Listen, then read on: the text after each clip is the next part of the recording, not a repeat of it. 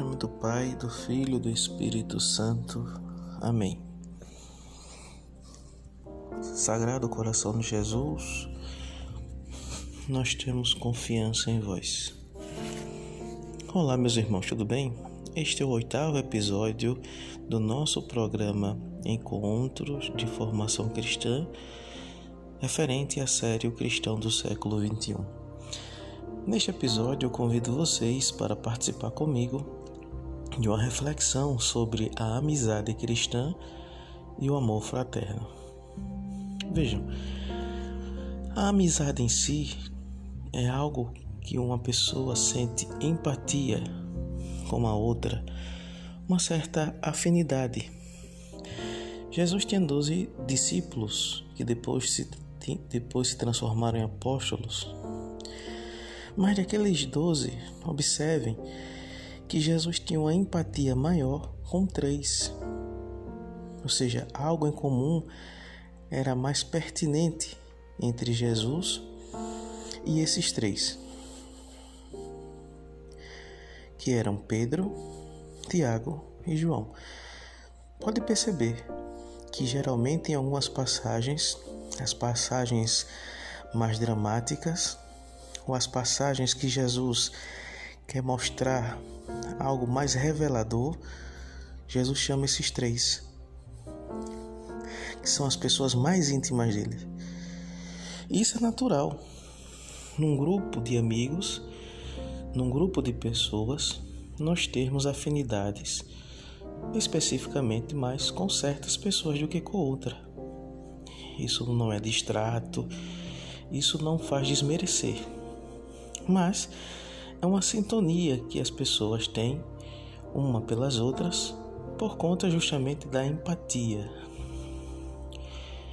daquilo que, é, que, que existe de em comum. Isso é uma amizade.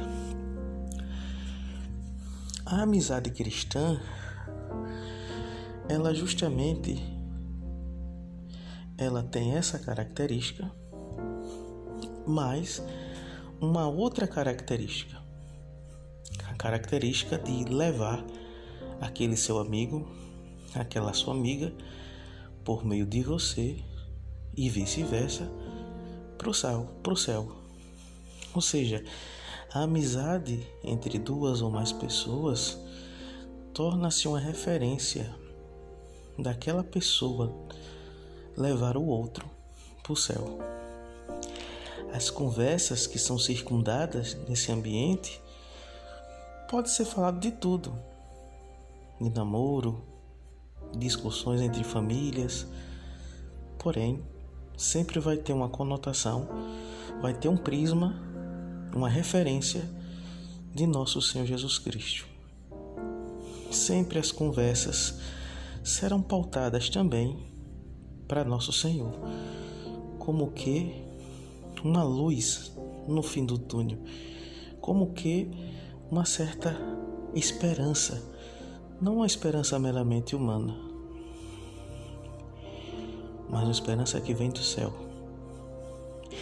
E por isso a verdadeira amizade em Cristo, ela não tem apego, ela não tem ciúmes, ela não tem vaidade uma pela outra, de uma pessoa para com a outra. Não. É uma amizade benigna, uma amizade que sabe que por mais tempo que ele passe sem ver o outro, mais eles vão ficar felizes quando se encontrarem e não vão se questionar. Quanto tempo a gente passou sem conversar, rapaz? E você nem me passou um WhatsApp e você nem deu alô? Mesmo que aconteça isso, um ou ambos vão entender que amizade, nesse tempo que não houve diálogo, cresceu mais ainda. Porque Cristo é o referencial dos dois. Então, isso é amizade cristã. Mas dentro da amizade cristã, como eu tinha falado, a questão dos apóstolos, deve prevalecer o amor fraterno. E aqui eu quero embasar algumas passagens que mostram isso. Sobre amizade, tem uma frase de Santo Agostinho que diz: Podemos chamar o outro de amigo quando confiamos a ele nossas ideias.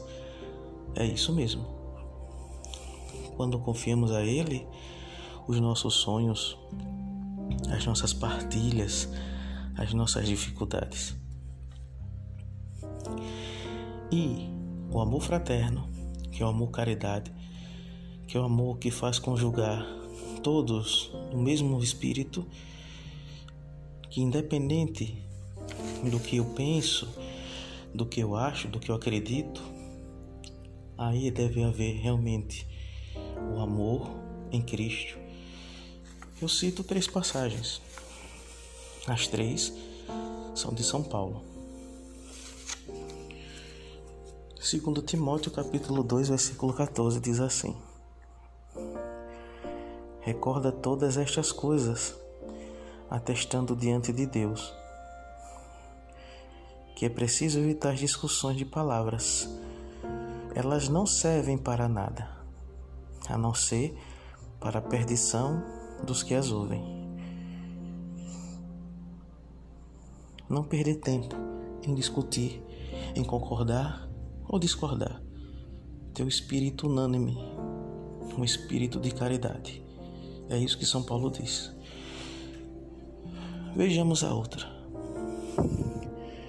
Que vosso amor seja sem hipocrisia, detestando o mal e apegados ao bem, com amor fraterno, tendo carinho uns para com os outros, cada um considerando o outro como mais digno de estima.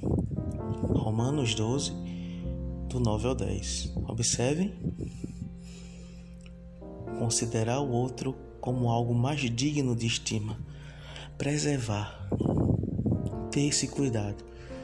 Fazer com que o outro, mesmo que não seja meu amigo, mas por ser cristão, preservá-lo, não expô-lo. Isso reconhecerão. Jesus vai dizer: Isso o mundo reconhecerá que vós sereis meus discípulos quando amardes uns aos outros, assim como eu vos amei, assim como eu dei a vida por vocês. E a última citação vem de Gálatas, pois toda a lei está contida na sua palavra. Amarás o teu próximo como a ti mesmo. Mas se vos mordeis e vos devorais reciprocamente, cuidado, não aconteça que vos elimineis uns aos outros. Gálatas 5, 13 ao 15. Ou seja, teu cuidado do pecado pessoal, não querer matar o outro. Não só matar, Deus o livre de arma de fogo ou arma branca, mas talvez a pior arma a língua, discutir, promover o falso testemunho, expor o outro. Então, precisamos ter esse cuidado, uns para com os outros, para que possamos assim viver uma amizade santa e numa comunhão fraternal, segundo o Espírito Santo. Santa Maria, Mãe de Deus, rogai por nós pecadores agora e na hora de nossa morte. Amém.